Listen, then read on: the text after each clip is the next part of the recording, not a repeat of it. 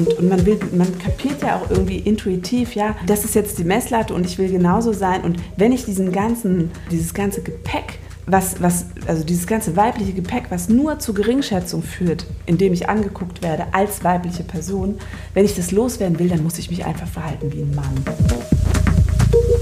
Du hast dann da irgendwie vor dir ein weißes Papier und kannst halt die, kannst halt die, die, die Wirklichkeit schreiben und, und zwar ohne dass irgendwas passiert. Erstmal.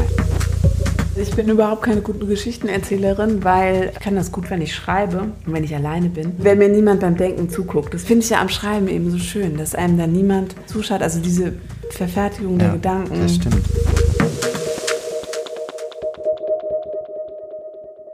Herzlich willkommen zum Berliner Zimmer, dem Literaturpodcast aus der Hauptstadt. Mein Name ist Klaus Rathje. Dann gibt es noch Judith Griedel, die ganz konzentriert in ihre Notizen schaut. Judith, was steht denn in deinen Notizen? Und zwar stehen da die Titel ihrer Romane. Und es gibt da ein Muster. Wer ist denn ihrer? Ihrer ist Antonia Baum, ah. eine wirklich begnadete Schriftstellerin, die wir zu Gast hatten. Und sie hat folgende Werke geschrieben. Ihr erster Roman, mit dem hat sie gleich Aufmerksamkeit bekommen. Er heißt Vollkommen leblos, bestenfalls tot. Ihr zweiter, ich wuchs auf einem Schrottplatz auf, wo ich lernte, mich von Radkappen und Stoßstangen zu ernähren. Ihr dritter Roman, Toni Soprano stirbt nicht. Und dann Eminem und jetzt Siegfried. Klaus, was fällt dir auf? Mir fällt auf, dass Eminem kein Roman ist, sondern ein Buch über den Rapper Eminem. Aber sonst von den Titeln her natürlich sehr launig und genauso. Ja, und sie werden auch. immer kürzer. Und ich fand den, den ersten Titel, finde ich total genial, vollkommen leblos, bestenfalls tot. Und Siegfried, da merkst, aber man merkt trotzdem, dieser Roman Siegfried, da hat sie sich auf das Wesentliche, Unfassbare beschränkt. Und das fand ich, das fand ich toll, dass man da auch so eine Entwicklung sieht und spürt. Und ich fand den ganzen Podcast fand ich eigentlich sehr ergreifend, weil ich, ich glaube, diese Frau auch als Mensch so ergreifend fand. Genau wie ihre Zeitkolumnen, die sie nämlich auch noch schreibt, wenn sie noch ein bisschen Zeit übrig hat. Wir hören einfach mal rein. So, wir haben ein Geschenk für dich. So fangen wir immer an. Und es fiel uns dieses Mal nicht schwer, weil dieses Geschenk hat immer einen Bezug auch zu den Büchern oder zur Autorin, Autoren. Ich hatte sofort spontan eine Assoziation, aber erstmal danke für diese Schule. Oh, welche Assoziation war das? Das sage ich gleich. ähm, Autos. Wow, oh wie toll. Das ist ein AMG getunter äh, Mercedes, ich weiß gerade das Modell nicht, aber auf jeden Fall ist es ein äh, 126. Äh, genau. Coupé. 126er Coupé Mercedes, wow. Aber auf jeden Fall hart getuned, wow. Und mh, also ein kleines Modellauto. Die Türen gehen auf. Ja, schick, sehr schick. So, und es findet sich noch ein, soweit ich das sehe, ein, ein Porsche ist es. Und zwar ein 911er Carrera. Ähm, und jetzt. Und noch ein Auto noch ist ein. Oh Gott. Okay. Krass. Die, die Größe des Kartons hat schon, äh, sagt was aus. Also das, so, das ist kein Spaß hier. Ne? Das ist noch ein Auto und zwar ein, das ist wiederum ein Mercedes Jeep. Genau. Ähm, so wie man ihn hier, auch dieses Modell ist mir bekannt, also ich kenne es natürlich von der Straße, aber ich weiß gerade nicht auswendig, welches es ist. Ähm, die sieht man im Moment, also sieht man im Moment immer wieder auf den, auf hier auch in, in Mitte, fahren die manche Leute in schwarz, weil sie so krass und gefährlich aussehen. Also wir haben zwei Mercedes ähm, und einen Porsche. Und die und habe ich in deinem Buch gefunden. Und zwar auch zusammen in einem Satz. Ach so, Tony Soprano stirbt nicht, ne? Ja. Mhm. Und da schreibst du, Mann, ich finde jetzt diese Stelle nicht. Da schreibst du, wenn du dir ein Auto kaufen würdest. Ah, dann würde ich mir die kaufen. Ja, dann würdest stimmt. du dir die kaufen. Das stimmt, aber das hier, das ist, also ja, okay, der, der Porsche stimmt. Das, ähm, der Mercedes wiederum, da bezog ich mich auf ein älteres Modell. Und ähm, das ist die, ist das die M-Klasse oder ist es, ich muss, ich, ich muss eben mal gucken, ähm, welche das ist. Also ich kenne mich überhaupt nicht mit Autos aus und du hattest da sehr spezifische Vorstellungen. Ja, ähm, nee, das ist nicht die M-Klasse. Ähm, genau. Das ist, genau, jetzt habe ich es hier. Das ist äh, die G-Klasse, genau. Die G-Klasse. Das hier ist die G-Klasse. Der, der Porsche ist top und den, den ähm, mit dem Mercedes, das ist, da meine ich, ein, meine ich ein älteres Modell. Aber ja, ja, die hätte ich, diese Autos hätte ich gerne. Ich habe jetzt den Satz gefunden. Mhm. Er ist in dem Buch Toni Soprano stirbt nicht von dir. Mhm. Er heißt, könnte ich es mir leisten, ich hätte einen Porsche 911, mhm. ein S-Klasse Coupé aus der Baureihe 126 und ein Mercedes Jeep G-Klasse. Ich ja. liebe Autos. Ja, ich liebe auch Autos. Aber irgendwie, das Komische ist ja, dass ich, dass ich so Angst habe selber vom Autofahren. Aber wie, wie geht das zusammen? Deswegen kommen auch ständig Autounfälle in deinen Romanen vor. Ja. ja. Ähm, nein, ich habe, ja eben genau. Also ich habe einfach ein, bei uns war der, in, in meinem Leben war, waren Autos immer wichtig, weil ähm, in, aus der Familie, aus der ich komme, da war, also vor allem dort, die, die Erwachsenen haben immer Autos sehr geliebt. Und wie das so ist, habe ich das denen nachgemacht, einfach. Also auch ich fand dann ähm, Autos schön und die waren etwas, was ich haben wollte. Und gleichzeitig war es aber auch immer so, dass von dem Verkehr und von den Autos eine große Gefahr ausging. Und ähm, dass also vor allem mein Vater einfach immer wieder in irgendwelche Sachen verwickelt war und der dann auch wirklich einen schweren Unfall hatte. Also so, das ist, es war immer der, die Autos waren immer, die Autos waren immer eine, eine unheimlich große Sache in meinem Leben und gleichzeitig aber auch etwas, von dem viel Gefahr ausging. Und ich kenne mich mit den also mit den Modellen einigermaßen aus. Ich kann die zuordnen, sie interessieren mich, ich gucke sie mir an, ich finde sie schön. Es geht von ihnen eine Macht aus und ein Können und die Welt beherrschen, was ich faszinierend finde und zugleich aber auch abstoßend. Und ähm, ich, äh, wie das so ist, also es ist wie wenn man in irgendjemanden so toxisch, wie man so sagt, verliebt ist. Also das ist eine große Anziehung und auch aber eine große Angst dabei. So. Und fährst du auch selber ein Auto? Nein, Nein, nein, nein, nein, nein, nein. Ich, das ist ja, ich traue mich nicht. Ähm, ich traue mich leider nicht. Ich habe aufgehört, Auto zu fahren, leider. Ich finde das einfach, es ist so unwahrscheinlich, die ganze Geschichte, dass alle die, unglaublich dumme Leute fahren Auto. Unglaublich. Also ich meine, ganz Leute, die sich nicht viele Gedanken machen. Und unser Leben hängt davon ab, jeden Tag. Und ich, ähm, ich traue mich das nicht. Ich, trau, ich kann nicht diese Verantwortung übernehmen. Und ähm, gleichzeitig sitze ich ja dann aber auch total oft bei anderen im Auto und denke da nicht darüber nach, aber ich kann es nicht. Ich finde es un ungeheuerlich, was da jeden Tag passiert auf den Straßen. Also du bist eine begeisterte Radlerin? Nein, auch das, auch das nicht. nicht. Oh je. Nein, hm. das ist ja auch völlig gestört, Auto, äh, Fahrrad zu fahren in Berlin. Also es ist auch gefährlich, ja, auf jeden ja, Fall. Ja, also das, das, das, noch gefährlicher eigentlich. Ja, also ich meine, das sind so wie so, meinst du, wie so kleine Mücken, die irgendwie zerdrückt werden von den die, und, und, und ehrlich gesagt, ich fahre einfach auf Taxi, auch wenn es ja. nicht klar geht, aber ich, ich fahre einfach auf Taxi.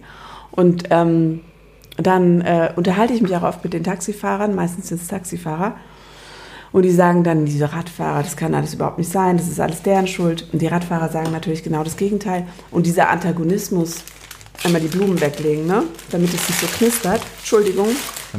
War das jetzt eine Katastrophe nein, für die Aufnahme? Überhaupt nicht. Okay, ich meine nur diese äh, Knisterei. Ähm, ja, aber auf jeden Fall, ähm, ich äh, gucke mir aber trotzdem so gerne die, die, die Autos an und die Modelle. Und auch wenn ich ich reg mich aber auch so auf, wenn ich Leute sehe, die in so riesigen Autos fahren. Und das ist ja einfach so eine, so eine vulgäre Geste der Macht, ja. die aber auch so, so, so, so, ich weiß nicht, so stümperhaft und platt und breitbeinig ausgeführt und, und gleichzeitig aber auch irgendwie doch faszinierend ist, weil es ist irgendein Geruch, hat es irgendeinen Geruch, irgendein ja. weiß nicht, Odeur, keine Ahnung, was das ist, dass man fasziniert ist und dass es nicht ja, weggegangen ist. Das stimmt. Ich muss gestehen, ich habe mal den Qualitätschef von Porsche interviewt für ein Magazin und das äh, Fotoshooting dazu fand im Porsche Museum statt. Und ja. da musste ich, äh, habe ich mich schon dabei ertappt, dass es schon Porsche-Modelle gibt, die ich schon sehr schön finde. Die sind wunderschön. Aber ich habe dann doch gedacht, nee, aber ich muss was nicht besitzen. Es reicht mir, das mal so anzuschauen, darüber zu quatschen, aber ich muss so ein Ding nicht fahren oder so. Aber eine Faszination haben die Dinger schon, das muss ich zugeben, ja. Also. Ja, aber es ist ja auch, also bei Porsche muss man ja wirklich sagen, finde ich, bei den Autos, die sind einfach wunder, wunderschön. Also sind die, die, diese, die Formen dieser Autos, die sind, ähm, das ist teilweise, würde ich sagen, perfekt. Also nicht die neueren Modelle, die älteren Modelle. Ähm, aber das ist ja noch was ganz anderes, so ein Porsche zu besitzen. Da geht es ja um viel mehr. Also wenn man einen hat, dann erzählt man ja darüber, wer man ist oder wo ja. man dazugehört. Es ist eine Message. Irgendwie. Genau. Und, und legt und, den Schlüssel dann auch so hin, dass es genau, jeder sieht. Genau, ja. Mhm. Ähm, genau, und hat, hat, was, hat was erreicht, so mhm. damit im Leben. Also so, du, du lächelst mich so an, du meinst ja so ein bisschen, glaube ich, gerade den Siegfried. Ne? Ich, ich, kann. Das ist die perfekte genau. Überleitung eigentlich. Genau. Genau darum geht es ja auch, weil. Zu deinem neuesten Roman. Die Ich-Erzählerin in deinem Roman Siegfried hadert ja die ganze Zeit eigentlich damit mit ihrem Status, was sie erreicht hat, was ihre Familie erreicht hat, was ihr Freund nicht erreicht hat und ist eigentlich in einem Dauerstress, was die Frage angeht, okay, was, äh, was kann ich noch schaffen ähm, und warum, warum schaffe ich das eigentlich nicht die ganze Zeit? Mhm. Was ich ja, also es ist schwer, das mit einem Adjektiv zu belegen. Ich wollte gerade sagen, es, es, es, es liest sich sehr spannend, aber spannend ist eigentlich nicht, nicht das Richtige, weil es, es, es ist ja auch eine Tragik dabei, aber trotzdem hat es einen leichten Lesefluss und man, ähm, also mir ging es jedenfalls so, dass ich der Ich-Erzählerin gerne gefolgt bin, obwohl es durch alle möglichen Abgründe geht. Sie hat eine Großmutter, die ist ja fast gewalttätig, einen Stiefvater, der zwar vermögend ist, aber auch auf eine Art unnahbar und so. Das ist also, der besagte Siegfried. Das ist der besagte Siegfried, ja. genau. Und äh, also das ganze Figurengeflecht ist ja per se tragisch, eigentlich. Ja. Ja, die haben halt alle ungeheuer viel damit zu tun, ähm, einer bestimmten Idee eines erfolgreichen Lebens ähm, zu entsprechen. Und es geht ja auch, also das zum einen, ja, ich würde sagen, so ein bürgerliches, mit ähm, teilweise, ja, großbürgerlichen Anleihen. Das ist so ein bisschen die Idee. Ähm, also Reichtum, Bildungskapital, überhaupt einfach Arbeit. Ja. Weil sie mhm. kommt ja aus einer akademisch wohlhabenden Familie, ja. kann man sagen. Und hat jetzt aber eine Beziehung seit mehreren Jahren mit einem Barkeeper. Mhm. Was eigentlich nicht standesgemäß ist, obwohl das vielleicht heute heutzutage keine Kategorie mehr ist, aber sie macht sich ja trotzdem Gedanken darüber. Ja, aber es ist ja, es zeigt ja eben, also das ist ja eben der Punkt, es ist ja doch noch eine Kategorie. Also da, da, ähm, und, und sie ist ja lange davon überzeugt, es sei keine, aber ähm, es wird ja dann deutlich, dass es eben doch eine ist. Ja. Also, und sobald sie mit ihrem Vater zusammen ist, denkt sie in seiner Kategorie. Das fand ich sehr faszinierend. Ich Was? finde, sie, ich denke, sie tut es eigentlich die ganze Zeit. Also es ist so, also dieses, es ist so eine, wie so eine, mh, hm, dieser Siegfried, beziehungsweise der ist ja eigentlich vor allem ähm, eine Chiffre oder ein Symbol für einen ganz bestimmten Lifestyle und ja, so eine, eine, eine patriarchal geprägte oder, oder ja, ähm, Sicht auf, ja, patriarchal geprägte Sicht auf die Dinge. So, oder, und der, dafür steht dieser Siegfried. Also das heißt, der ist vor allem ein ähm, und der ist ja aber die meiste Zeit ist er eigentlich überhaupt nicht da. Aber er durchsetzt sozusagen ihr Denken und auch bis hin zu ihren Blick auf sich selber. Ja. Und ähm, das heißt, der, der besteht für, der, der steht für eine bestimmte Ausführung von Macht und ist halt so ihr, ihr Koordinatensystem. Und, und, und ähm, sie, sie ist, wie wir alle, ähm, über den Punkt hinaus, dass sie, dass sie längst weiß, dass das, dass das alles irgendwie eigentlich der Vergangenheit angehört und eigentlich nicht mehr zeitgemäß ist und dass wir eigentlich im, im Kopf irgendwie weiter sind, aber so das, das ganze System hängt irgendwie noch hinterher und kommt da nicht mit. Und diese Sichtweise auf sich selbst, auf ihren Partner, auf das eigene Leben ist so von dieser ist es so wie, das, das, das, ich weiß nicht, wie der Anschnitt, die Sichtweise auf, auf, das, auf das Leben ist geprägt von diesem Mann, der wiederum aber ja vor allem einfach ein Symbol ist für eine bestimmte Sichtweise und hinter dem ja auch Hilde, die erwähnte Großmutter, steht und die eben einfach so, das ist die Verachtung des Schwachen, es ist der, die Herstellung von Ordnung. So. Wir müssen vielleicht noch dazu sagen, die ähm, Ich-Erzählerin arbeitet als Journalistin und Schriftstellerin was ja auch ein bisschen eben, oder was heißt ein bisschen, was ja auch an dein Leben andockt, auch wenn du natürlich nicht die Ich-Erzählerin bist, aber du hast ja wahrscheinlich schon ein bisschen aus deinen Berufen ähm, dir Anregung geholt für die Ich-Erzählerin.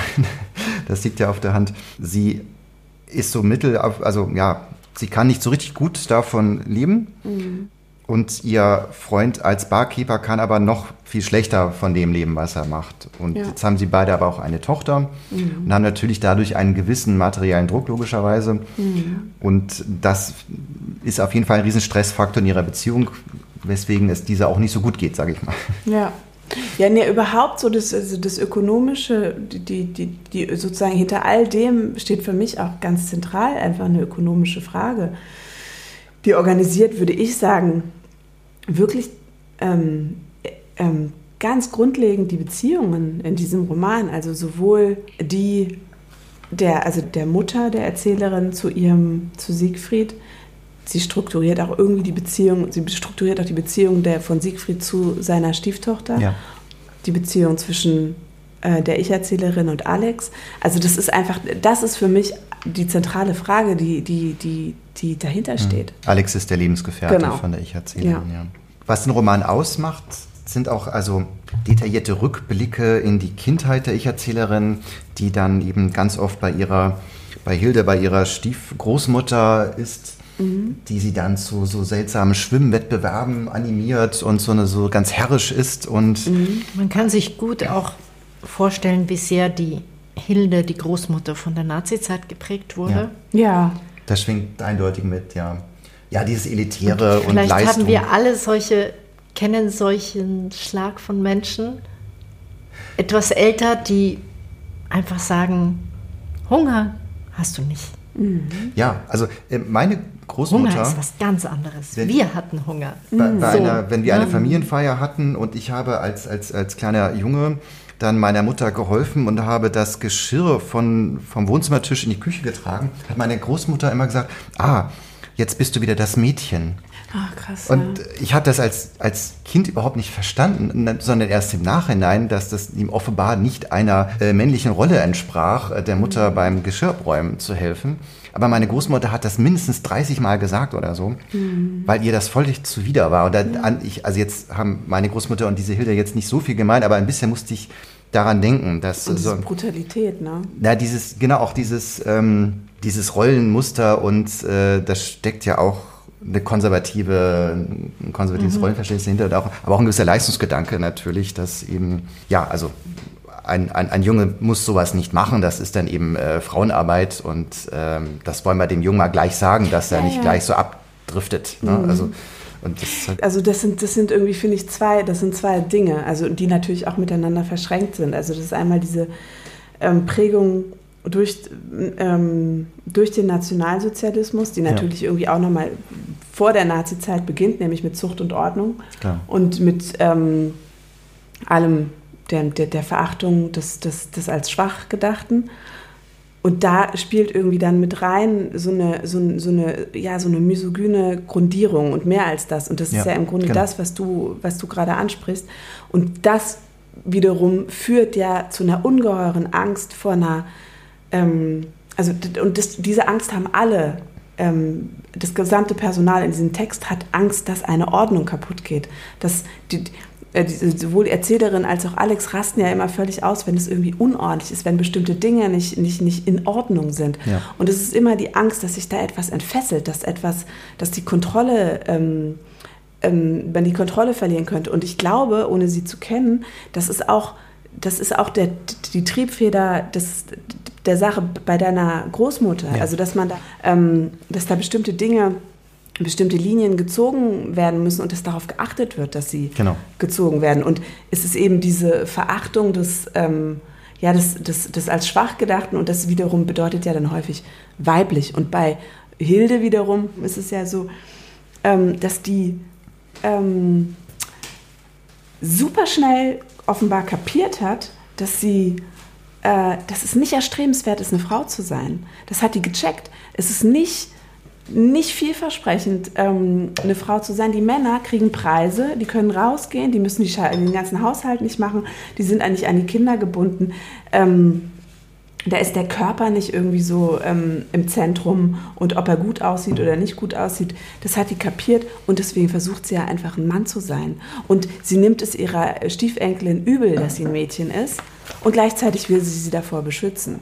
So. Und es gibt ganz viele Szenen, wo eben Hilde dann auch Spiegel versteckt, mhm. weil Spiegel ist etwas sehr Weibliches, sich im Spiegel anschauen. Genau, das ist ja fast eine. Das hat man nicht nötig. Ein skurriler Humor, weil dann irgendwann findet ähm, die Stiefenkelin, die Ich-Erzählerin, halt einen Riesenraum, wo alle Spiegel weggesperrt mhm. worden sind und das ist ja tragikomisch. Das wäre so eine schöne Filmszene, denke ich mir oft.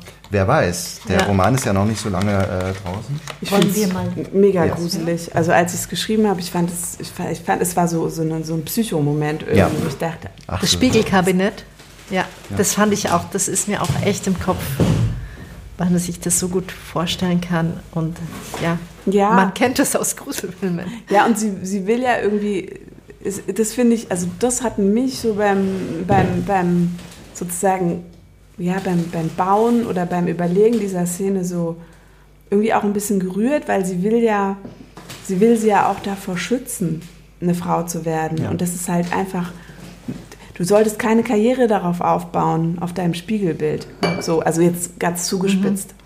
Und gleichzeitig aber auch, dass sie natürlich Angst hat, da ist ein heranwachsender, junger, schöner, weiblicher Körper. Und sie ist ja, es geht ja nur um Siegfried. Alle Blicke sind ja auf Siegfried. Und dass der soll. Mhm da will sie, glaube ich, ist es halt also auch ein kompetitiven Aspekt, würde ich sagen. Weil die Hilde ja Siegfried ihren Sohn total vergöttert. Ja. Aber vielleicht hören wir mal kurz eine Stelle, wenn du magst. Ja, Entschuldigung. Wenn du noch kannst. Ich kann total noch. Was macht ihr denn dann mit diesem Husten da auf dem Band? Das ist authentisch. Authentisch. Also, Alle husten. Bei diesem Berliner Wetter kannst du nur husten. Ja. Okay. Was hast du eigentlich für einen Akzent? Der ist so schön. ich komme aus Bayern. Sie hat einen bayerischen Migrationshintergrund und sie ist ja. auch nur auf Bewährung in Berlin. So. Deswegen, Aber das seit 2001. Deswegen ist sie auch sehr vorsichtig hier und. Und ich versuche es immer zu verbergen, aber es gelingt mir nicht. Es ist schön. Was soll ich lesen? Dies hier, wo also, du das Post-it reingemacht hast? Achso, nee, nee, das, das nicht. Das hat damit nichts zu tun. Nein, nein, das ist. Ähm, eine Stelle, die du vielleicht gerne eine hast? Stelle, aber. Hilde-Stelle jetzt schon, ne? Würde ich sagen. Ja, nicht unbedingt. Vielleicht, ja, keine Ahnung. Vielleicht auch was mit. Oder den Anfang. aus der Gegenwart. Den vielleicht. Anfang, der finde ich, zieht auch rein. Ich, ich lese immer am liebsten Hilde eigentlich. Okay, dann mhm. lesen wir eine Hilde-Stelle. Seid ihr damit ist einverstanden? Auch sehr stark, ja. ja. Wir können auch zwei Stellen lesen. Okay. Also, einmal Hilde. Wie lange? Wie, also wir haben Zeit genug, wie gesagt, das haben wir ja vorhin schon erklärt, Ein, dass wir Open End haben. Vielleicht zwei, zwei Minuten, drei okay. Minuten. Ja. Also gut, dann lese ich, ähm, weil ich finde, dass es passend ist, da wir ja gerade darüber sprachen, lese ich Hilde. Ähm, und zwar den Anfang der Hilde-Geschichte. Meine traurige schöne Mutter musste aufpassen, dass Siegfried sie nicht betrog, wenn er auf Geschäftsreisen ging. Und deswegen fuhr sie meistens mit. Weil Siegfried häufig verreisen musste und die Geschäftsreisen nichts für Kinder waren, wohnte ich dann bei Hilde, der Mutter von Siegfried. Und wenn ich heute daran zurückdenke, vor allem an die Sache mit den Spiegeln, dann kann ich immer noch nicht sagen, wer von uns beiden damals eigentlich verrückt war. Sie oder ich. Sie wollte nicht Oma genannt werden, das hatte sie mir gleich gesagt, als wir uns besser kennenlernten. Ich war etwa vier und überreichte ihr einen Blumenstrauß, wie meine Mutter es mir aufgetragen hatte. Und als wir allein waren, sagte sie, ich bin deine Großmutter, aber du nennst mich nicht Oma. Du nennst mich Großmutter, wenn deine Eltern dabei sind und Hilde, wenn wir allein sind. Sie sagte das später immer wieder, obwohl es mir niemals eingefallen wäre, sie Oma zu nennen. Ich wusste, dass sie es albern fand und sie hasste Albernheiten. Albernheiten waren der kleine Hund von Hildes Nachbarin, weil sie fand, dass Hunde groß sein mussten. Wozu sonst waren Hunde gut, außer zum Großsein? Albern war, wenn ich pinkeln musste und von Pipi sprach. Hilde schüttelte sich, wenn sie das Wort Pipi aussprach. Albern war es, wenn man sich, stand man nach dem Fernsehen aus dem Wohnzimmersessel auf, dabei abstützte und nicht aus eigener Kraft, nämlich aus der Beinkraft in den Stand kam. Sie sagte, das Aufstehen müsse Federn passieren und machte es mir vor. Albern war es lange zu schlafen, Krankheiten und insbesondere Kopfschmerzen zu haben, langsam Auto zu fahren, Autos zu fahren, die kein Mercedes waren und lange zu duschen. Albern waren Leute, die nicht das große Latinum hatten und kein Altgriechisch konnten. Albern war Englisch. Noch schlimmer war amerikanisches Englisch. Aber dafür liebte sie Französisch und fand nichts alberner als fehlerhaftes Französisch. Sie war Teil eines Französischclubs für Seniorinnen, in dem jeden, Mit in dem jeden Montagnachmittag über französische Literatur gesprochen wurde. Wenn sie zurückkam, sagte sie, dass die Seniorinnen albern waren und sie mit deren Geplapper nichts anfangen konnte. Ich mied alles, was Hilde albern fand, aber ihr System war nicht immer durchschaubar. Sie wohnte in einer kleinen gelben Villa am Hartwald im Nordosten von Bad Homburg. Die Villa war von einem großen Garten umgeben, den ein Mann pflegte, den sie den Polen nannte und vom Fenster aus beobachtete. Drin war es dunkel, die schweren Möbel glotzten, als hätten sie etwas zu verraten und würden darunter leiden, dass sie es nicht konnten. Es roch nie nach Essen, es roch überall nach dem Kopf, den Haaren, dem Hals, dem Torso von Hilde, also nach viel Make-up, Männerparfum und Duschen nicht mehr als nötig. Ich mochte diesen Geruch. War ich bei ihr, duschte auch ich nicht mehr als nötig, weil ich wusste, dass ihr das gefiel. Man betrat das Haus durch einen Vorraum, in dem der Garderobenschrank mit einer großen verspiegelten Tür stand. Neben dem Spiegel stand eine Vase mit verstaubten Trockenblumen. Daran baumelte ein goldener Weihnachtsengel ohne Kopf, dessen Lack abgeplatzt war. Und dieses Arrangement stand dort das ganze Jahr über, seit ich denken konnte. Wann immer ich den Vorraum betrat, fiel mein Blick auf diese Vase. Und dann dachte ich, dass mit Hilde irgendwas nicht stimmte und sie keine richtige Frau war. Nicht wie meine Mutter, bei der die Blumen frisch waren. und daran musste ich denken, als ich die Blumen sah. Die Blumen in unserem Geschenk. Ja. Ja, hat alles mit dem Roman zu tun, haben wir ja gesagt. Haben wir gesagt, das war unbewusst. Ja. Wir müssen zu Siegfried, zu dem Roman noch sagen, dass die Rahmenhandlung eigentlich darin besteht, dass die Ich-Erzählerin, also dass, dass, dass sie einen Seitensprung hatte und ihr Freund Alex entsprechend ähm, beleidigt ist und gleichzeitig ähm, sich die Ich-Erzählerin so erschöpft fühlt, dass sie eine Psychiatrieambulanz aufsucht und dort äh, im Wartezimmer sitzt. Und ja, während, also der Roman dann eben so weitergeht, dass äh, immer wieder Rückblicke passieren und sie immer mehr erzählt aus der, aus der aktuellen Beziehung, die ja auch schon mehrere Jahre währt. So ja. in dem Punkt. Ja, ähm, wobei das ja nicht irgendein Seitensprung ist, sondern es geht da ja auch, auch da ist das Ökonomische nicht unerheblich. Also es ist ihr, es ist ja, es ist ihr Lektor und sie braucht Geld. Von dem Verlag, genau. mit dem sie schreibt. Und sie braucht Geld und dieser Lektor steht, also es ist im Grunde so, ein, so eine mm, ja, so eine modernisierte Form von Siegfried, würde ich sagen.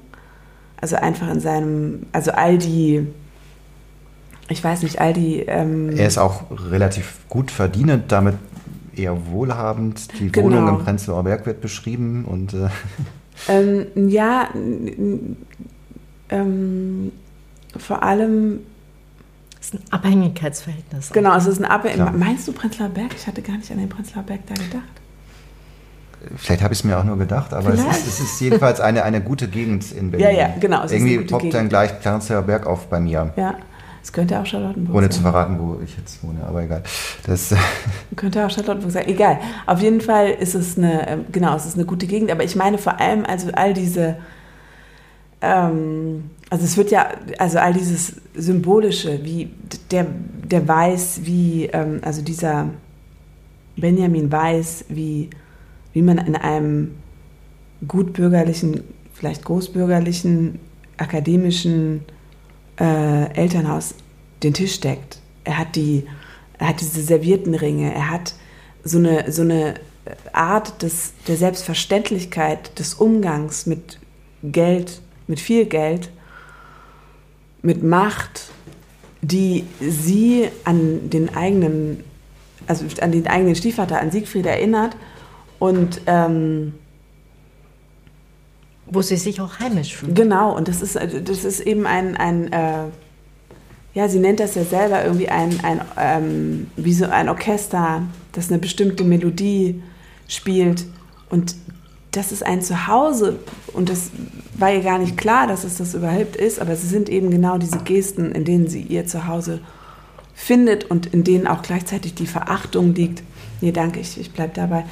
Ähm, in denen auch gleichzeitig dann die Verachtung liegt für dieses eher, für den ja, mittellosen Slacker, den sie sich da ausgesucht hat, der aber ja wiederum Eigenschaften auf sich vereint, die, die, die sie ursprünglich angezogen haben, weil sie wegführen von, von Siegfried und von dem, vielleicht auch von dem Machtlossein in der Gegenwart eines solchen Siegfrieds. Und ihr Freund Alex, der Barkeeper ist, aber ja auch sich für Film und Musik interessiert, also kulturell interessiert ist, aber eben mhm. kein nicht so der klassische Erfolgstyp in dem Sinne, dass er jetzt eine mhm. Karriere anstreben würde. Genau das fand sie eben anfangs gut und jetzt äh, ja verkehrt es sich aber irgendwie ins Gegenteil, weil sie sieht, okay, wir, wir haben jetzt eigentlich nur finanziellen Stress und so, so ein bisschen mehr Karrieretyp wäre vielleicht doch ganz gut. Mhm. Sie selbst hadert natürlich aber auch damit, dass sie nicht mehr Erfolg hat oder nicht mehr materiellen Erfolg. Ja, ja, natürlich. Also das ist ja, es ist ja eben ein, ähm, ein Entwurf von dem sie gar nicht klar war, dass es ihrer ist ähm, und dass sie den überhaupt anstrebt. Ja. Jetzt hat sie sich davon irgendwie abgewandt und es ist, ähm, oder versucht es irgendwie anders zu machen, aber es ist eben doch das, was irgendwie so, es ist relativ abgenutzt, diese Vokabel, also Entschuldigung, aber was irgendwie so eingeschrieben ist in sie. Ja, und es ist ja auch die ewige Krise der Kreativen, die sich zwischen Geld verdienen mhm. und Zeit für kreative Sachen investieren ähm, entscheiden müssen. Nicht? Das kennen, kennen wir alle, die wir hier an diesem Tisch sitzen, aber du selbst ja auch, die du es ja geschrieben hast. Also ein bisschen schöpfst du da ja wahrscheinlich schon auch aus deinem eigenen Leben, weil du ja auch wahrscheinlich auch alle Phasen durchgemacht hast, was äh, Brotose Kunst und Erfolg also, angeht. Deine journalistischen Sachen mhm. gehen ja aus literarisch die Zeitkolumne meine, Mein Leben als Frau. Da, da wird ja vorangestellt, dass das quasi dein Kolumnencharakter ist, die mhm. Ich-Erzählerin, die du da hast. Also das, das ist ja faktisch Literatur. Wenn du so, also meine, das ist ja nicht so weit weg vom Romaneschreiben in dem Sinne. Ja, doch schon, insofern als halt ein Roman, zumindest meinem Verständnis nach, irgendwie was Größeres fasst und so ein, und so ein Kolumnen, also es ist, eine, es ist ein ja. literarischer Kurz, Kurz, Prosatext, also kurz, kurz. Nein, ich meine, wenn man nur sagt, äh, das eine ist Literatur, das andere ist so ein Brotjob, mhm. das, das ist dann genau, so degradiert, das, so, genau, das ist nur zum ja. Geld verdienen, aber ja. das siehst du ja sicherlich nicht so bei den Zeitkolumnen, mhm, dass das jetzt... Gar nicht, gar hm. nicht. Also, auch so, das muss ich auch sagen, also so, ich mag das sehr, also ich mag das Literar also ich mag das Schreiben ähm, für, für, ähm, für, für das Feuilleton der Zeit sehr. Das ist so, so, so ich kriege da ja auch irgendwie wahnsinnige Freiheiten und ähm, das, ist, das ist super, das ist toll. Aber gleichzeitig, wenn ich mich nach etwas sehen würde, dann, und ich glaube, das Sehen, das, das betrifft aber nahezu alle und vielleicht einfach noch eine Umdrehung mehr Leute mit kleinen Kindern oder mit Kindern, dann wäre es einfach Zeit hm. und nicht so ein Druck. Und du hast auch mal gesagt, ähm, dass du fast überall schreiben kannst, seit du ein Kind mhm. hast. Es ist vor allem Effizienz und Stringenz ist dir wichtig beim Schreiben. Und du hast so einen schönen Satz gesagt, und das kann man sich so vorstellen. Mein Schreiben hat nichts damit zu tun, wie Schriftsteller und manche Schriftstellerinnen auf Literaturkalender gucken. Ja. Hm. Das, was man sich so vorstellt unterm Schreiben. Die Romantik ist nicht immer sondern, da, sondern das kann dann auch es mal... Es ist harte Arbeit, auch in der U-Bahn, auch überall, oder? Ähm, U-Bahn fährst du schon, oder? Nur das wäre. Ab und zu. Also. Ähm, nee, schon ab und zu. Ich, ich, äh, auch das macht mir ehrlich gesagt oft Angst. Ähm, Weil? Ich weiß es auch nicht. Sollen wir dich nach Hause bringen? nein, nein, nein. Ich rufe mal ein Taxi. Nein, nein, ich, ich mache das. Ähm, äh, nee, aus dem Pferd, die Verbindung von hier nach da geht überhaupt nicht. Aber ähm, es gibt auch keine Verbindung zwischen Mitte und Prenzlauer Berg. Es wäre auch noch schöner. Also da, da, versuchen wir jetzt schon ein bisschen abzugrenzen. Ja, hast du dafür irgendeine Erklärung? Also das ist auf jeden Fall mein persönlicher Wunsch, dass es so ist. Von daher glaube ich, es ist Ach, was hast du denn für einen Abgrenzungswunsch zum Prenzlauer Berg? Na, also wir haben so einen gewissen Mittestolz hier. Das ist schon ja. immer so gewesen in Berlin. Also ich, also, ich kann auch ähm, nicht mit Prenzlauer Berg. Ach ja? Ist, nee. Ja, das ist rein beruflich, dass wir dich hier eingeladen haben. Okay. Also so privat hätte ich das nie gemacht. Das ja, ja aber was ist denn das, was du, was, wovon du dich da abgrenzt? Im Prenzlauer Berg gibt es auf jeden Fall so ein, so ein bestimmtes Milieu, mega schlechter Geschmack. Ganz krass. Unter anderem. Es ja. ist dieses ganze Filzproblem. Es wird geschwebelt genau. ganz viel. Aber das ist doch, ist, stimmt das? Ich weiß nicht, ja. ich habe das nie mitgekriegt. Es, also es gibt schwäbische Bäckereien bei euch, bei aller Liebe. Also meine, alles wird so ernst genommen. Also wehe, du gehst da bei Rot über die Straße, denn was könnten die Kinder, die da am Baum stehen, denken? Und boah, also es sind Vorschriften über Vorschriften im Prenzlauer Berg. Da, da gehe ich nicht gerne. Ihr habt doch auch da Bürgerkrieg und sowas, oder? Sind da nicht mal Aufstände und so? Also, dass ich, wenn ich Auslandsjournal gucke, dann, also. Naja. Was man sich so erzählt hier in Mitte, was in Prenzlauer passiert, also da. Ja, ich gehe da nicht hin. Also, es ist ein Wunder, dass du es hergeschafft hast. Aber gut, wollen wir das mal ausklammern für heute Abend? Beiseite lassen. Wollen wir nicht. Wollen Aber nee, ich würde gern noch ja. mal auf dieses. Mit den Literaturkalendern. Aber damit, ja. genau, das das sage ich, glaube ich, in diesem Buch das, oder in diesem Essay, dass es hat nichts damit zu tun, aber eigentlich würde ich gerne, dass es was damit zu tun hat. Also es ist halt, es ist natürlich, was du da skizzierst, beziehungsweise wiedergibst, ist ja irgendwie ein recht unsentimentales Verhältnis zum Schreiben, aber es ist ja einfach nur wegen bestimmter Sachzwänge unsentimental eigentlich. Und es klang ja auch eben schon in meiner Überlegung an, würde ich anders schreiben, wenn ich weniger an die bestimmten Sachzwängen nicht ausgesetzt wäre. Ähm, eigentlich würde ich also gerne so ein, ein, ein, auf jeden Fall dieses sentimentalere Verhältnis mir leisten können. Aber das muss man sich halt leisten können. Mhm. Und ähm, insofern ist es bei mir auf jeden Fall gibt es da einfach so ein, so ein, so ein, so ein so Pragmatismus, aber das ist dann eher sowas wie, es wird jetzt halt geschrieben und wenn es nicht gut ist, ja gut, dann ist es halt nicht gut, dann muss es halt nochmal gemacht werden.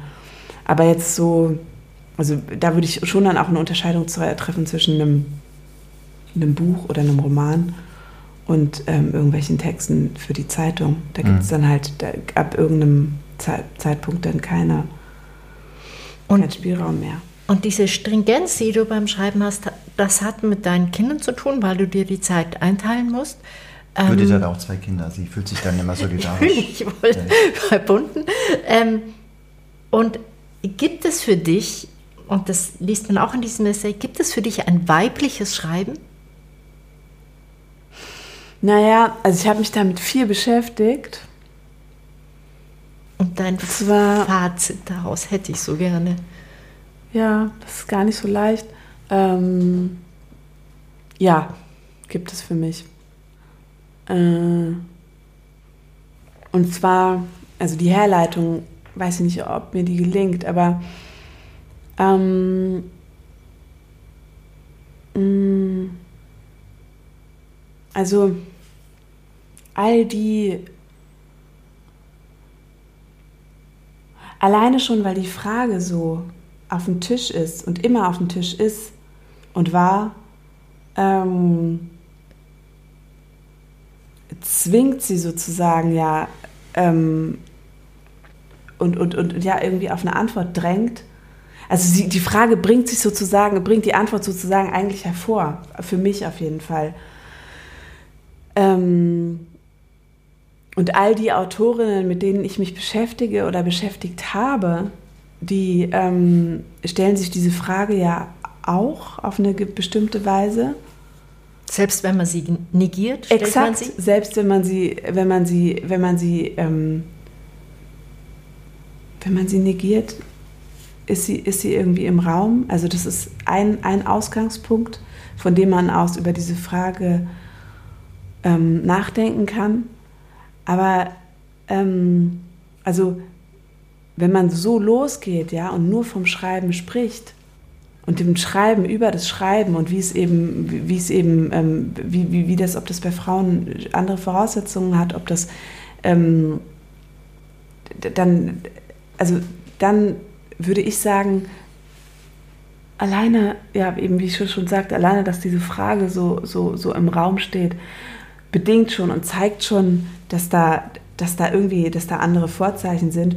Und für mich führt es eben hin auch zu einer gewissen Erfahrung der Körperlichkeit und etwas von, ähm, also ganz einfach, Frauen sind ähm, auf eine andere Weise, ja, Frauen sind die, die äh, überdurchschnittlich oft ähm, im Vergleich zu Männern durch Männer Gewalt erfahren.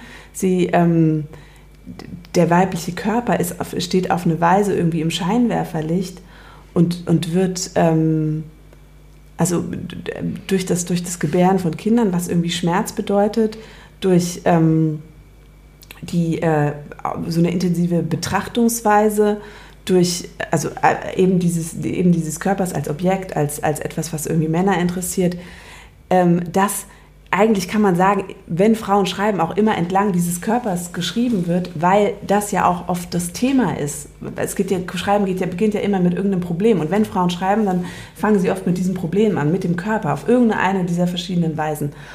Und ähm, insofern würde ich sagen, liegt dem dann immer eine spezifisch weibliche Erfahrung zugrunde.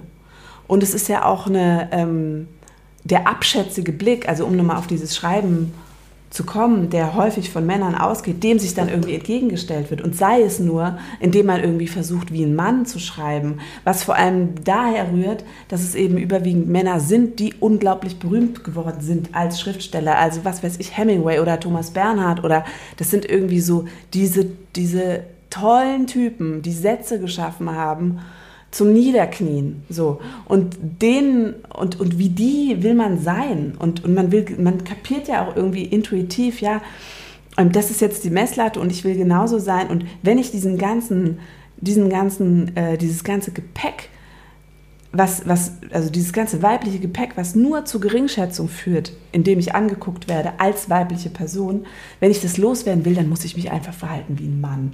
Das war, das habe auch ich habe mir selbst mal irgendwann diese Antwort gegeben. Ich habe einfach so getan, als wäre ich Thomas Bernhard, als ich meinen, aber schon natürlich bewusst. Also so. Und du hast dich auch Schriftsteller genannt, ja. ganz bewusst? Ja, ja, weil ich halt diese ganze Diskussion, ich dachte, ich, ich kann diese Diskussion skippen, was aber nicht stimmt. Also sie hat mich eher dann irgendwann hingeführt zu dieser Beschäftigung mit, mit verschiedenen Autorinnen. Ähm, ich wollte halt diese Diskussion einfach übergehen ähm, oder umgehen. Und es gibt auch, gibt auch Schriftstellerinnen, die so meine ich das irgendwie geschafft haben. Also zum Beispiel Helene Hegemann oder Sibylle Berg, die haben das nie, mhm. ähm, die haben das nie auf diese Weise ins Zentrum ihres Schaffens gestellt. Ja. Und wahrscheinlich ist das auch klug, wobei ich ihnen nicht unterstellen will, dass das irgendwie einem Kalkül folgt, sondern ich denke, dass die Themen sind halt gesetzt. Also die hat man, die, die setzt sozusagen das Leben mhm. oder die, die, ähm, die Existenz auch als Autorin. Ähm, aber das ist bestimmt auch klug. Also ähm, das, das, das, das, das riechen auch die Kritiker. Ich sage Kritiker, also die, die, die, die Männer, die, die checken das und die gehen auch dann anders an die Sache ran. Und ich glaube auch jetzt, also es ist einfach, ich merke das, es ist einfach auch nicht clever gewesen von mir, das habe ich aber auch schon gesagt, als ich begann zu schreiben, darüber, über Mutterschaft zu schreiben. Das ist keine gute Idee. Wirklich keine gute Idee. Weil?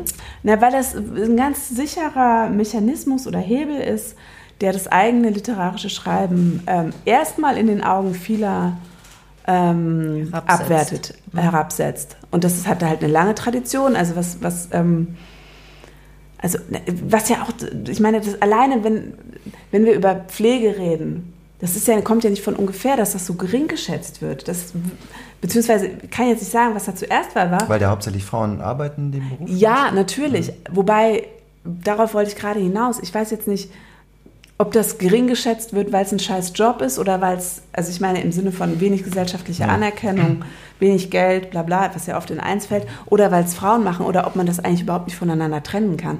Aber ich will sagen, das wird einfach miteinander assoziiert und daraus folgt, im nächsten Schritt das, das, ähm, das Tun von, mit, von, ja, eben in diesem Fall Frauen, dass das halt gering geschätzt wird. Mhm. So. Wollen wir in die Spielphase übergehen und das äh, in diesem Podcast berühmt-berüchtigte Lügenspiel einmal angehen, mhm. auf das sich unser Gast natürlich perfekt vorbereitet hat, wie, mhm. wie immer. Also das Lügenspiel ja. geht so. Ja. Antonia Baum erzählt uns drei Anekdoten aus ihrem Leben. Ja. Zwei davon sind wahr und eine ist gelogen. Oder teilweise gelogen. Okay. Und wir, stellvertretend für die Hörerinnen und Hörer, versuchen herauszubekommen, welche die Lügengeschichte ist. Also ich fände es dann raus, aber es, äh, aber, aber die Judith bemüht sich, muss man sagen. Ich hast, bemühe mich letztes Mal hast du einen, einen guten Erfolg gelandet. Das muss man auch mal würdigen. Okay, also ich bin überhaupt keine gute Geschichtenerzählerin, weil ähm, ich mag das immer, ich kann das gut, wenn ich schreibe. Und wenn ich alleine bin. aber nicht mündlich, meinst du? Und wenn mir niemand beim Denken zuguckt, deswegen wird es Wir können rausgehen so lange, das ist gar ja. kein Problem. Du schreibst es auf, dann, dann, wir lesen das dann. Das finde ich ja am Schreiben eben so schön, dass einem dann niemand Niemand zuschaut. über die Schulter schaut. Ja, ja, niemand zuschaut. Also diese Verfertigung ja, der Gedanken beim Sprechen ist nicht meine Sache. Ich bin da echt gerne alleine und. Wir, wir und, gucken auch nicht. Aha, okay, das ist super nett. Also, ähm, gut, drei Geschichten. Mm, ähm, ich hatte, ich wollte unbedingt ein Piercing haben im Bauchnabel. Ähm, In welchem Alter? Als Teenager. ähm, das wollte ich unbedingt haben. Mein Vater ist Arzt, war Arzt. Ähm, und wir hatten sehr viele Kanülen zu Hause. Oh ich habe jetzt schon Angst. Mir wurde das halt untersagt leider. Und ich hatte keine Unterschrift. So, von zu Hause bekommen. Deswegen habe ich mir die Kanüle genommen und ich habe hab mich dann selber gepierst, oh. den Bauchnabel. Und ich habe, ähm, mein Vater war halt knallhart, der hat mir das immer wieder einfach rausgeholt, dieses Piercing. Also du hast es geschafft und er hat Ich habe es gemacht, er hat es immer wieder rausgeholt und er hat mich mehrfach erwischt, also bestimmt dreimal. und, ähm, und ich wurde halt immer radikaler. Es, wurde ein richtiger Kampf zwischen uns. Ich habe dann auch andere gepierst bei uns zu Hause. Also, Freundinnen aus der Schule. ja, genau. Und ähm, die Piercerin vom Odenwald. Genau, genau. Und ähm, aber ich hatte auch, ich, ich, wollte ja selber Ärztin werden eigentlich. Ach, tatsächlich. Mhm. Ja. Bis zu welchem Alter? Also schon noch Ich habe mich schon beworben auch. Echt? Also so, ja, ich, hab, ich hätte das auch, glaube ich, machen können. Ah. Aber dann irgendwie, ich weiß nicht, ich, ich habe so gemerkt. Nur mit Piercings kannst du das das reicht nicht aus. Nein, ich hatte immer diese Faszination für, für dieses, diesen ganzen Scheiß. Also so. Äh, Was für eine Ärztin wärst du geworden? Also in welchem Chirurgin? Ich hätte Chirurgin mehr, Nein, mehr echt? gefunden, doch. Oh ja. Oh Gott, das war jetzt so ein Spaß. Aber Sehr das, das blutig. aber das passt zum Piercing. Genau. Und es steht auch viel in deinen Büchern. Dass ich, äh, dass ich gerne Ärztin geworden wäre. Oder die Liebe dazu. Ärzte kommen vor. Ja, ja, ja, nee, ich, ich komme ja einfach aus so einer Familie, wo so viele Ärzte waren. So viele gleich? Deine Mutter auch? Nein. Nee, m -m. meine Mutter ist ähm, Psychotherapeutin. Aha, was, okay, gut. Wer das äh, Övre von Antonia Baum kennt, äh, Siegfried, das letzte Buch, braucht gar keine weiteren Kommentierungen dazu. Ja, aber genau. gut. Ja, meine Mutter ist Psychotherapeutin und ähm, die freut sich bestimmt, wenn sie diesen Podcast hört. das, hallo Mama. Ähm, ja, also, genau, das war die erste Geschichte. Ich mhm. habe auch dann, ich habe es weit gebracht. Also ich habe insgesamt äh, dann vier Leute gepierst. So, ähm, und, aber mir wurden halt leider diese Piercings entfernt immer. Immer mhm. wieder. Es war echt dann ein Kampf. Gut, ich glaube, ich habe die Vor Geschichte super glaubwürdig vorgetragen und bin mir sicher, ihr glaubt sie. Ähm, die nächste Geschichte ist eigentlich noch ein bisschen besser und da ist mein Tipp, die glaubt ihr mir wahrscheinlich nicht, auch wenn sie stimmt. Aber ja, die stimmen ja alle aus deiner Sicht. Das ist ja der Clou. Ne? Es ist so, dass, genau, dann nächste Station, dann war ich natürlich irgendwie erwachsen, war an der Humboldt-Universität und habe. Wo du Literatur studiert Habe ich Literatur studiert, genau, und Geschichte. Und es war mega und ich hatte halt diesen Mitbewohner, in der Greifswalder Straße. Ach du Scheiße, ich weiß nicht mehr, ob der noch lebt oder so, was mit dem los ist. Auf jeden Fall, äh, Daniel hieß der und hatte... Ähm, Daniel, melde dich bitte, wenn du das hörst. Ja, er hatte, hatte schwarz gefärbte Haare, hat an Außerirdisch geglaubt. Hat er ein Piercing? Nein. Ja, mehr, ja doch, doch. Aber nicht doch. von dir. Der hatte so ein, äh, wie heißt das? Ein Nasenring. Äh, ja, aber wirklich, also ähm, mir, mir, fällt dieser Name nicht ein. Wenn man die Nasenscheidewand da, oh. da Oh, es gibt dafür ein, für, für, eine Fachbezeichnung. Und die hatte auf jeden Fall, da hatte er mhm. einen, wie so ein Stier oder Bulle oder so, da vorne. Aber er hatte gar nichts Bullenhaftes. Auf jeden Fall, er hatte da so ein Piercing. Und er glaubte, also sein Zimmer war immer, war immer sehr dunkel. Ähm, und ähm, er hatte irgendwie so ein Ding mit Außerirdischen. ähm, und er hat oft nicht geredet. Aber wir mochten uns eigentlich sehr gerne. Das Zimmer war ähm, eben aber auch so, äh, da war auch ein großes Terrarium drin und da haben zwei Schlangen drin gewohnt. Und diese Schlangen haben sich alle vier bis sechs Wochen gehäutet. Ähm, ich musste die dann auch ab und zu füttern. Das war echt oh absurd. Auf jeden Fall ähm, haben die sich, und wenn die sich gehäutet haben, haben wir da halt, wir haben gerne, also wenn wir uns gut verstanden haben, was nicht immer so war, aber dann haben wir ab und zu halt dann zusammen gekifft und haben uns diese Schlangenhäute angeguckt. Und dann haben wir irgendwie so gedacht, dass man damit also es ist halt, es ist perfekt. Also manche Häutungen sind einfach perfekt vonstatten gegangen. Also so, dass man einfach so dachte, das kann nicht sein, das kann man jetzt nicht wegschmeißen. Und wir dachten halt, wenn wir so bekifft waren, haben wir halt gedacht, wir könnten die verkaufen. Aber natürlich fiel uns dann am nächsten Tag oder so auf, dass man nicht einfach so, das kriegt man nicht los, einfach so eine Schlangenhaut. Mhm. Und dann ähm, hat aber Daniel den genialen Einfall gehabt, zu H&M zu gehen und so schwarze Gürtel zu kaufen. Also so. Ah, da habt ihr einen der war, der, gemacht. Ja, der war, so, der war wirklich nicht ganz dicht, aber die Idee. naja, auf jeden Fall hat er dann diese. Daniel überlegt dir, ob du dich meldest. und, dann, und dann hat er halt ähm, haben wir halt probiert, auch mit so einer Art, mit so einer Art Weichmacher, diese Schlangen, äh, Schlangenhaut teilweise, nicht ganz, das hat nicht geklappt, weil die auch porös wird, ähm, darauf zu applizieren und die dann auf dem Flohmarkt von der Humboldt-Uni, ähm, der immer war, jeden Mittwoch, ähm, zu verkaufen. Mhm. Ähm, aber es hat nicht so richtig geklappt. Wir haben es auch wirklich nur einmal gemacht. Aber ich, fand, ich fand die Geschichte so gut. Das ist eine tolle Geschichte. Ja. Auf jeden Fall. Das können wir gelten lassen als, als super Geschichte schon mal. Aber in der, in der ganzen Historie dieses Podcasts möchte ich mal sagen, es ist eine der tollsten Geschichten. Aber ihr glaubt es mir nicht so richtig. Wir, ne? wir, wir warten jetzt aber wir auf kommen, die dritte Geschichte. Aber ich, mein Tipp ist, dass ihr die mir nicht glaubt und dass ihr damit auf die Schnauze fallt. Aber gut. Ähm, wir kennen alle Strategien, alle Tricks, um uns ja, auf Glatteis zu führen. Auch immer die Versicherung, also, dass genau die wahr ist. Das, äh, ja, okay, also ja, ja, ich sag's ja nur. I'm just mhm. saying. Okay. Die nächste Sache, ja, ich bin unter anderem auch mit Daniel super gerne feiern gegangen, lange. Daniel, das sind ja zwei Geschichten von dir. Jetzt musst du dich melden. Wenn er keine depressive Phase hatte, dann mhm. waren wir im Berghain. Auch länger. Und ich hatte freitags meine Prüfung und es ging irgendwie Donnerstag los. Und Mittwoch war noch eine Party, wo man irgendwie schon sich so darauf vorbereiten sollte. Und ich hatte eben Freitag diese Prüfung und ähm, ich habe mich ein bisschen vorbereitet. Also so, dass ich dachte, okay, läuft es müsste gehen. Es, es war, ähm, war ganz am Anfang der ähm, ganz am Anfang der Uni, also erstes Semester und es ging um Einführung in die Literaturwissenschaft, diese ganze Ideengeschichte, Strukturalismus, Poststrukturalismus, bla bla. Ähm, das musste ich irgendwie alles können und ich dachte auch, ich kann es einigermaßen. Und dann ähm, war das aber halt im Berghain so gut und ich dachte auch, okay, ich, ich lerne, wiederhole das einfach nochmal und dann ist es gut. Und dann war das aber halt im Berghain so toll, dass ich dann zum, ähm, zu der Prüfung ähm, gegangen bin und nicht nochmal das irgendwie so richtig wiederholt hat. Du hast das Berghain als zur Schule des Lebens verstanden. Ja, das stimmt ja auch, aber, und ich dachte ja auch, es kommt irgendwie hin, aber genau. Und dann ähm, war das so, dass halt ähm, immer diese, diese Prüfung, also das war halt so ein Flur und es gab zwei Gruppen und du konntest, ähm, und, und äh, wir hatten jeweils halt einen Prüfer. Und ich bin ähm, in meiner Gruppe gewesen, bin da hingegangen, habe die Prüfung abgelegt und hatte dann, wusste dann sofort, dass ich es halt nicht geschafft habe. So.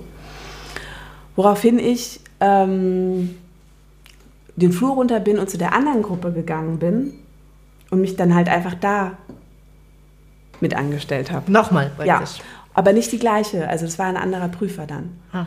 Und dann ähm, habe ich das halt einfach da nochmal gemacht, die gleiche Sache. Also es ist mir irgendwie gelungen, was eigentlich unwahrscheinlich war, aber es, es, es klappte irgendwie. Also ich habe gar nicht das groß erklärt, sondern habe einfach gesagt, so hier bitte.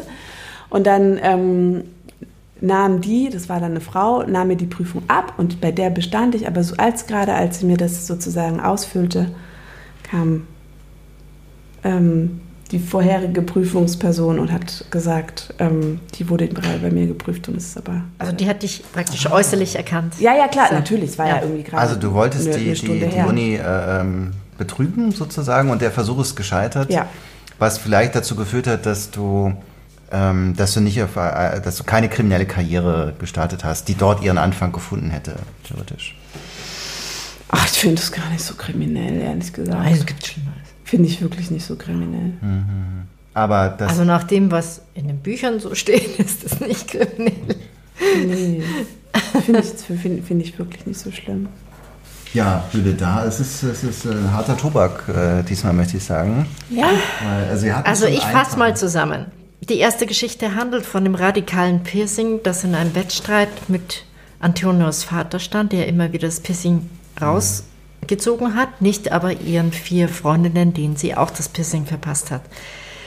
Die zweite Geschichte handelt vom Verkauf von selbstgefertigten Schlangenledergürteln zusammen mit ihrem Mitbewohner Daniel, der an Das Außerirdische eigentlich glaubt. Upcycling nennt man das eigentlich, Mhm. oder? Wenn man also vorhandenes aufwertet und Und die dritte Geschichte handelt von einen versuchten Prüfungsbetrug Den- an der Humboldt-Uni. poststrukturellen Ebenen, im, die im Berghain gelernt, gelernt wurden, anstatt Ja. am Schreibtisch. Und dann versuchte sie sich als Doppelgängerin auszugeben, was Genau. ihr nicht geglückt ist. Judith, ich weiß natürlich, welches die Lügengeschichte ist, aber weißt du es auch? Das ist die große Frage. ne? Das ist eine kleine Challenge. Entschuldige, also, äh, ich bin Profi inzwischen. Also die letzte Geschichte war ein bisschen zäh erzählt. Das kann aber auch daran sein, Prüfung und Uni, und das erzählt man halt nicht so gerne auch. Also das ist halt auch so zäh. Oh. Dann die zweite Geschichte hat sie immer wieder betont, die es jetzt wirklich war. Die erste Geschichte, glaube ich, ist sofort, weil das sehr ähnlich ist vom Stil her mit ihrem Buch, das den Wahnsinnstitel hat. Ich wuchs auf einem Schrottplatz auf, wo ich lernte, mich von Radkappen und Stoßstangen zu ernähren. Ah ja, die Buchtitel sind eh alle Das äh, ist- toll. Deswegen glaube ich die erste Geschichte. Ich mache jetzt da mal einen Haken an das Piercing. Das ist wahr. Das heißt, die Ledergürtel und die, das Lernen im Berghain. Und ich entscheide mich dafür, dass die Berghain-Geschichte, Also du sagst, die dritte Geschichte ist gelogen? ja, Okay, ich sag, die erste Geschichte ist gelogen. Und du sagst, die dritte ist gelogen. Die, die Prüfungsgeschichte. ja. Okay. Und die Auflösung von Antonia Baum jetzt. Also, ich habe, als ich diese Nachricht von dir las, ja, in der ich, in der stand, ich solle bitte drei Anekdoten präparieren, Ja. von denen eine stimmt, Wenn der eine gelungen ist. äh, von denen eine, von der eine gelogen ist. Ich dachte so, fuck, was, wie soll, was, was soll ich denn da sagen? bin Ich hab- Schriftstellerin, ich erfinde ja nichts. Wie soll das Ja, gehen? nein, aber es ist so, so, oh Gott. Ja, genau. Und ich weiß nicht, wie ich das jetzt ähm, richtig, äh, wie ich das auflöse, aber so ehrlich gesagt stimmt eigentlich nur die erste. Wie, es stimmt nur die erste? Ja. Und die, also du hast zwei Lügengeschichten. Ja. Ja. Das machen ja viele bei uns im Podcast und ich sage dir, die erste stimmt. Wir hatten schon Fälle, wo alle Geschichten gelogen waren oder wo alle Geschichten gestimmt haben. Ah. Der, der, der Kollege Jakob Augstein fand das sehr lustig, dass er Alle- drei echte Geschichten Er hat erzählt sich- hat. Um nicht zu sagen, da passt das Wort diebisch gefreut. Genau, weil wir konnten da gar nicht gewinnen, weil wir konnten ja nur Ah. falsch liegen. Okay. Ja, nee, das, das, aber, also, aber wie es halt eben immer so ist, haben natürlich trotzdem sowohl die zwei als auch die drei haben halt total wahren, Einen echten Kerl. äh, Also den Daniel gibt Anteil. es wirklich, der Den sich bald Daniel- bei uns melden wird. Genau, den Daniel gibt es wirklich. Es gibt auch, ich habe auch mal, es gab halt mal so einen anderen, mein Vater, mein, mein, mein Bruder hatte so einen wahnsinnig immer zu bekifften Freund, der, ähm, der uns ab und zu besuchen kam. Und Der auch in dem Buch vorkommt mit dem langen Titel. Nee, nee, da kommen ja viele vor, mit, die bekifft waren. Aber nee, der kam jetzt da nicht so konkret vor. Aber der hatte so einen wahnsinnig netten Freund und der, der hat mich einfach nur, da wurde ich bekifft, wenn ich den anguckte, weil, der, weil, der, weil, der, mich so, weil der mich so amüsiert hat irgendwie. Und dann hat es mir immer so gefallen, ihm Geschichten zu erzählen. Und dann habe ich ihm unter anderem diese Geschichte, ich habe mir diese Geschichte mit der Schlange für ihn ausgedacht Nein. und habe sie ihm erzählt. Weil sie zu ihm passen würde. Weil sie so zu ihm passen würde, weil ich, weil ich genau wusste, er würde sagen, okay, Mann, du hast total recht, warum nicht? So, und das, das, das stimmt an der Geschichte. Und die Sache mit, dem, mit der Prüfung, die hat mein Vater so gemacht. Nein. Das war einfach seine Geschichte. Und dass es ihm wirklich passiert, und, aber eben in Medizin ich, und nicht in Literatur. Genau, aber ich konnte es ihm einfach nicht so gut. Ich, ich konnte, ja. ich muss auch sagen, die Geschichte hat mich nicht so selber nicht so gekriegt. So, mhm. also ich dachte irgendwie so, ja, okay. Also Deswegen so habe ich ja auch gedacht, also wenn man sich Lügengeschichte ausdenkt, dann, dann, dann nicht sowas. Dann ein bisschen dann, spektakulärer. Das erste klang spektakulärer und du hast es. Das war so aber, das war aber bewusst, dass ich dachte, die ist irgendwie so solid, die ist so easy, das kann man irgendwie, das glaubt ihr sofort. Ich dachte, der war die erste, die war so so einstudiert runter erzählt. Mhm. Und deswegen dachte ich, das wäre ehrlich. Aber eigentlich Klaus, wollte ich, dir, halt na, ich wollte, dir, halt ich wollte dir mal einen Punkt schenken. Mm. Ich bin ein netter mm. Kollege. Wir machen ja, das schon jetzt hier äh, zwei Jahre oder so. Ja. Keine Ahnung, vielleicht schon länger. Eineinhalb. Habe ich verdrängt. Also jedenfalls, ich würde gerne noch mal auf dieses tolle Buch über ich, Eminem. Ich auch, ja, aber mach du erstmal Eminem. Ganz kurz nur, weil äh, da steht nämlich. Ist ja auch ganz kleines Buch. In der Kiwi Musikbibliothek erschienen Antonia Baum über Eminem. Ja. Der tolle Rapper aus den USA. So, und dann habe ich das gelesen, weil ich, ich habe erst gedacht, naja, warum soll ich es lesen? Das ist ja ein Literaturpodcast. Also, mhm. aber ich habe es mir trotzdem mal kommen lassen. Vielen Dank an den Kiwi Verlag, der mir das geschickt hat. Und dann habe ich gesehen, es ist aber eigentlich eine Biografie von Antonia Baum, mhm. die praktisch über ihre Jugend und ihre, keine Ahnung, 20er äh, vielleicht schreibt und ihr Leben anhand von Eminem-Songs oder ihren Erlebnissen mit Eminem erzählt. Und jeder äh, oder ähm, also jeder Mensch, der Antonia Baum besser kennen will, muss eigentlich dieses Eminem-Buch lesen. Findest du? Finde ich ja, weil mhm. das einfach, ähm, also erstmal, also erstmal geht es auch geht's darum, dass man also der erste Satz, ich lese mal kurz vor. Will man ein Buch über Eminem schreiben, hat man im Grunde fast alle Probleme, die man sich wünschen kann.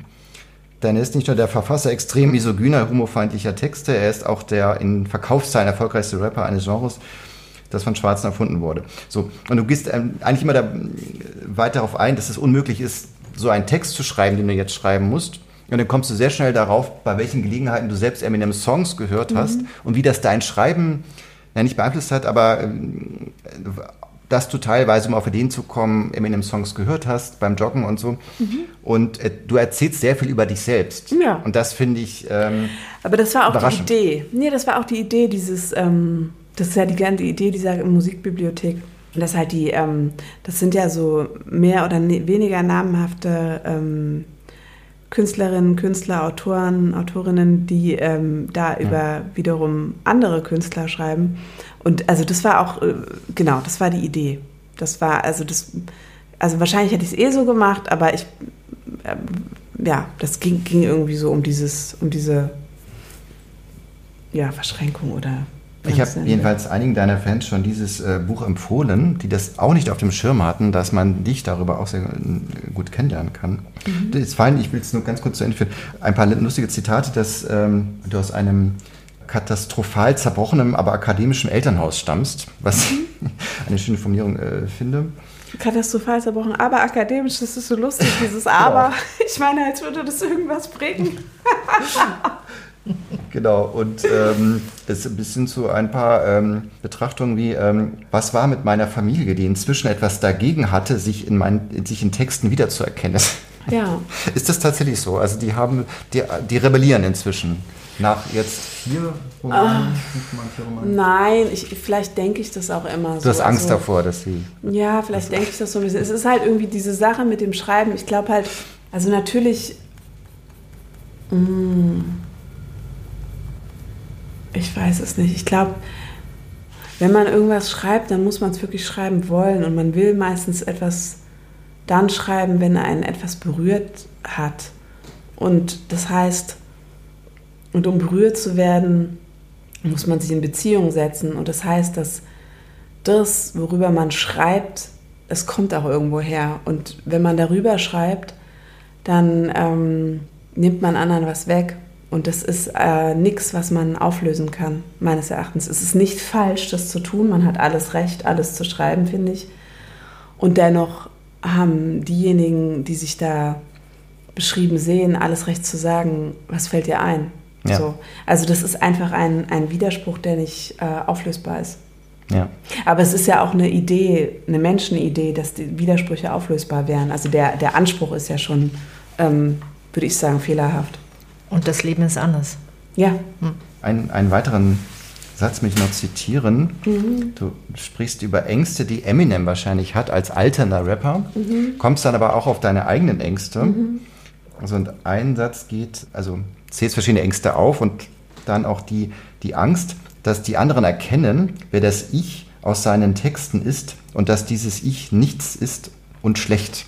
Mhm. Das fand ich einen, äh, ja, einen, einen, einen, krassen Satz, den du äh, dort äh, raushaust. Naja, aber so das, ich glaube, das ist bei Eminem wirklich nochmal anders gelagert. Ich finde,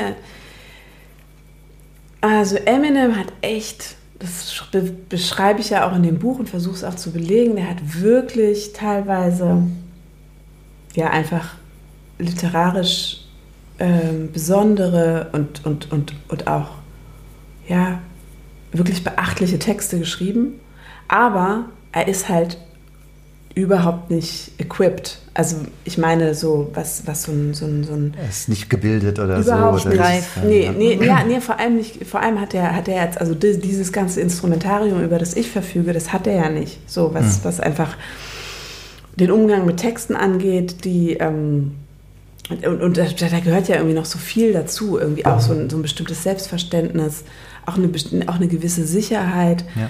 Ähm, so, das, das hat er ja alles nicht und er hat eben einfach nicht, der hat sich nicht, der hatte nicht die Möglichkeit, oder vielleicht hatte er sie, aber jedenfalls ist es nicht dazu gekommen, dass er sich ähm, weiterentwickelt hat und meines Erachtens fehlen ihm fehlen da halt wirklich irgendwie so ganz einfach ähm, mal das ein oder andere Buch ähm, lesen. So, das hat er halt nicht gemacht.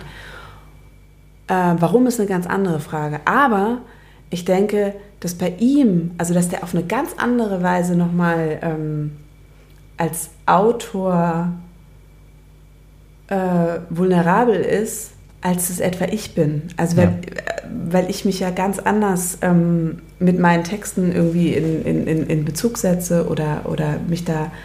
Ähm, das, das, ist, das ist irgendwie was anderes. Also und das ist die eine Sache. Und aber wirklich, das, davon ist der halt einfach getrieben. Also von einem ganz grundlegenden, der ganz tiefen Überzeugung eigentlich ähm, minderwertig zu sein.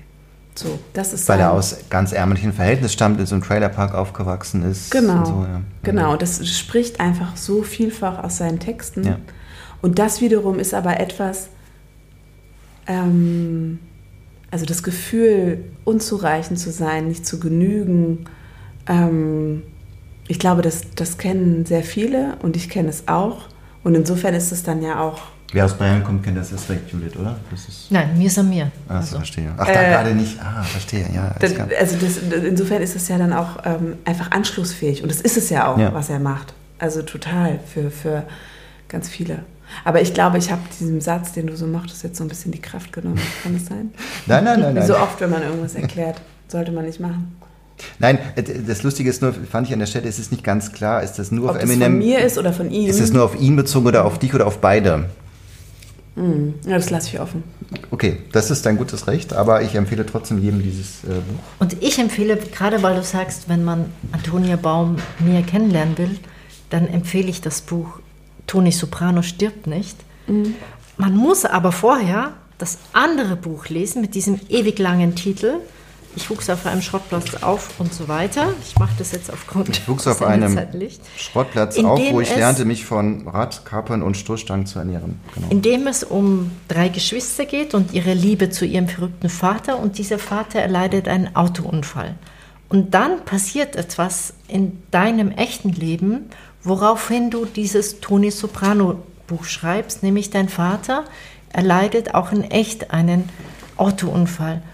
Und ich fand das wahnsinnig faszinierend, dass du dann dieses Buch geschrieben hast, in dem du sagst, dass das Buch mit dem langen Titel, das Buch, in dem es um drei Kinder geht, die auf ihren Vater warten, das ist jetzt ein Zitat, dass dieses Buch dich eigentlich gerade verarscht, weil es mhm. die Wirklichkeit, weil es jetzt deine Wirklichkeit geworden ist. Mhm. Und das fand ich so krass bei diesem Buch. Mhm. Und man muss es lesen und man liest es atemlos und es ist schonungslos geschrieben. Es hat harte Worte, es hat so, so harte Worte.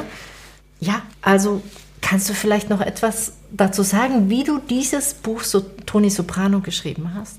Naja, also erst kam halt äh, dieser Schrottplatz und bei dem Schrottplatz, das war halt wirklich, das war, da ging es für mich irgendwie um mehr als, ich habe zu der Zeit wahnsinnig viele Serien geguckt und ich wollte eigentlich, ähm, es ist irgendwie schon auch so eine Hommage an so das, ähm, an so eine amerikanische Erzähltradition und an so, ein, an so eine ja, Plot, plotgetriebene, ähm, schräge Figuren verliebte Welt, die eigentlich auch eine, eine ja, so, eine, so, eine, so, ein, so ein Versuch ist, einer Abkehr von diesem ja, ähm, gesicherten bürgerlichen ähm, Leben, was, was, was wir haben, was, was nicht ohne Schmerzen ist, aber was, was sich oft so anfühlt wie hinter so einer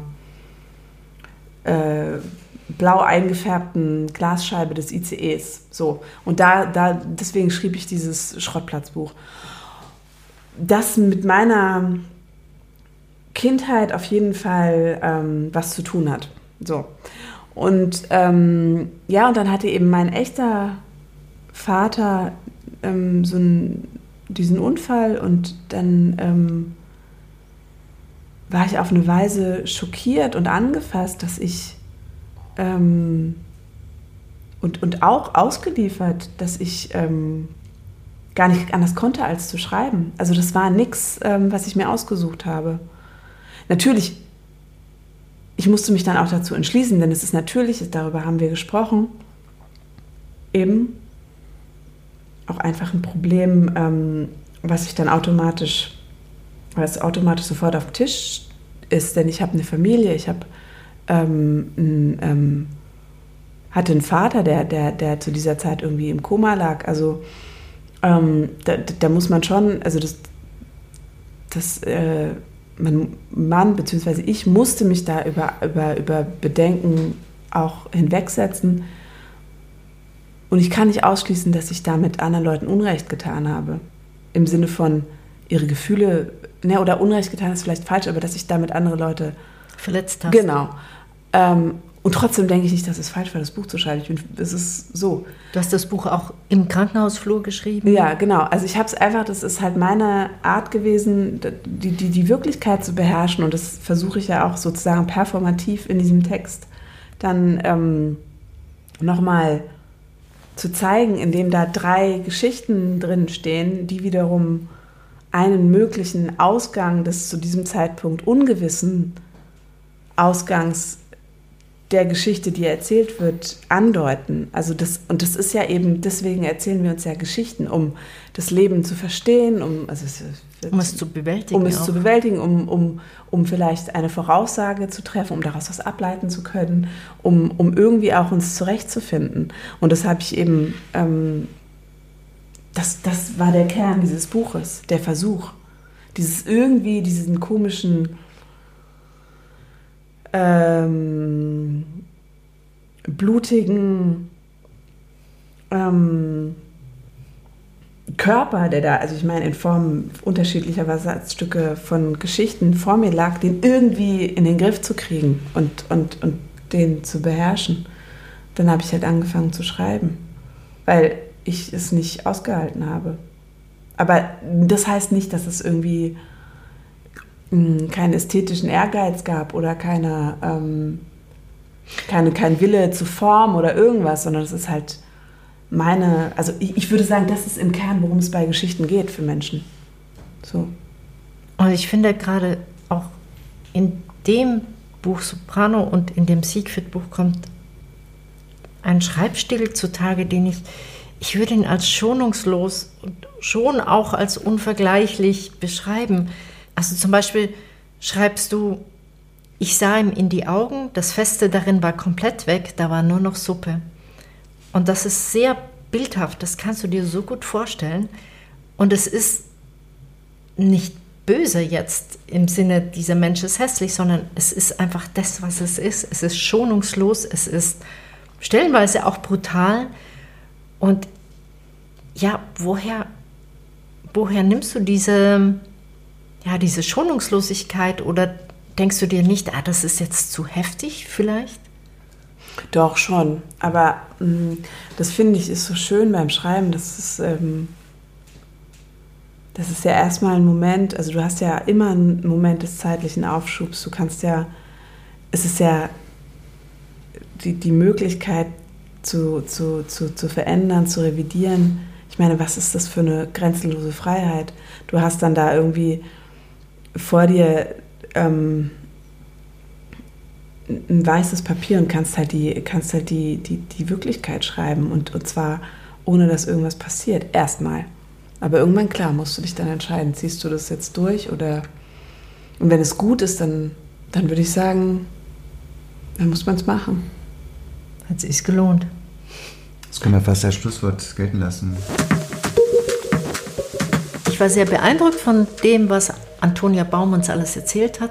Besonders hat mir eigentlich so der Schluss gefallen mit der Freiheit, weil da, wo ich herkomme, da sagt man eigentlich, in den Bergen ist die Freiheit und sonst nirgends.